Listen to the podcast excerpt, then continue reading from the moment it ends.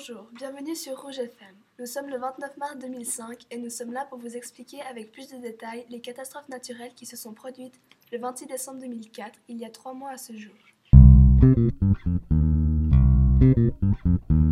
Au début, un séisme s'est produit dans l'océan Indien et donc voici la définition d'un séisme.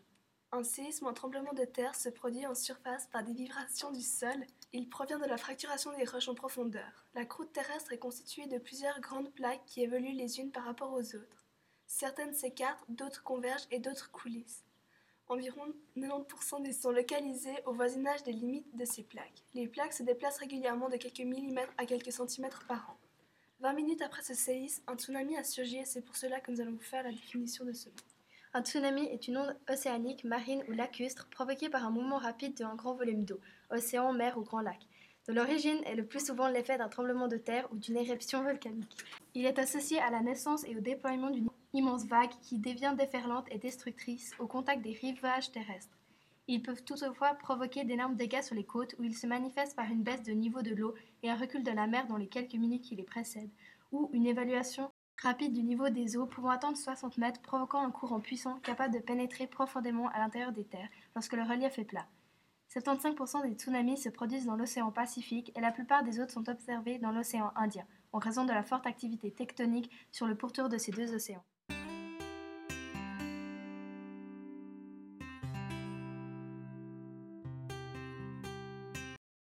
Ces deux catastrophes naturelles se sont produites au large de l'île de Sumatra avec une magnitude de 9,1 à 9,3. Ce tremblement de terre a provoqué 20 minutes plus tard un tsunami allant jusqu'à plus de 30 mètres de hauteur, qui a frappé l'Indonésie, les côtes du Sri Lanka, les côtes du sud de l'Inde et celles de l'ouest de la Thaïlande. Le bilan en pertes humaines est d'environ 227 898 morts. C'est l'un des dix séismes qui a provoqué le plus de pertes humaines et l'un des plus grands séismes au monde après celui au Chili en 1960. Mais aujourd'hui, nous nous sommes plus concentrés sur l'Indonésie. À minuit 58, heure locale, le bureau des géophysiques de Jakarta, en Indonésie, détecte ce séisme. À 1h38, en première vague de 15 à 20 mètres s'abat sur la Provence indonésienne. Ce séisme et cette vague ont fait environ 167 736 morts et 37 063 disparus en Indonésie. Le nombre très important de cadavres représente un défi humanitaire et sanitaire pour l'identification et l'enterrement rapide des morts. Un des besoins les plus urgents est l'acheminement des sacs en plastique pour envelopper les corps. Certains habitants d'Indonésie se sont perchés sur des arbres et se sont nourris de noix de coco pour survivre après ce séisme. Celui-ci a énormément pollué la ville et a détruit de nombreuses infrastructures.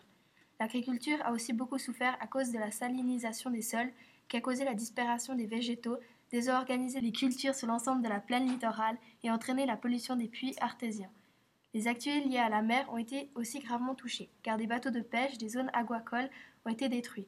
Le tsunami a aussi détruit les infrastructures, routes, réseaux électriques, et c'est pour cela que rien n'a pu revenir à la normale rapidement.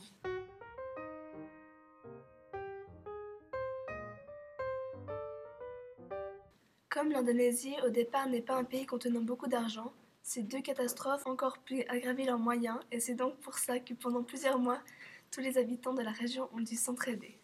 Mais heureusement, de nombreux dons ont rapidement provenu des gouvernements, des organisations humanitaires et des particuliers de l'ensemble du globe, afin d'offrir une aide financière et matérielle. La Banque mondiale estime le montant de l'aide humanitaire à 5 milliards de dollars.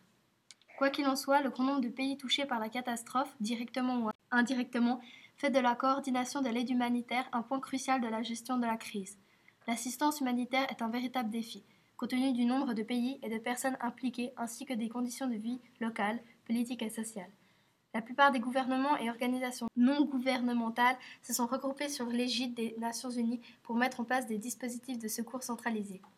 La gravité de ce désastre a déclenché une opération militaire d'aide humanitaire sans précédent, avec un volume global que l'on peut estimer mi-janvier 2007 à environ 80 000 hommes, 100 navires, 180 hélicoptères et 80 avions de transport, sans compter un pont aérien qui a impliqué près de 75 avions de transport supplémentaires.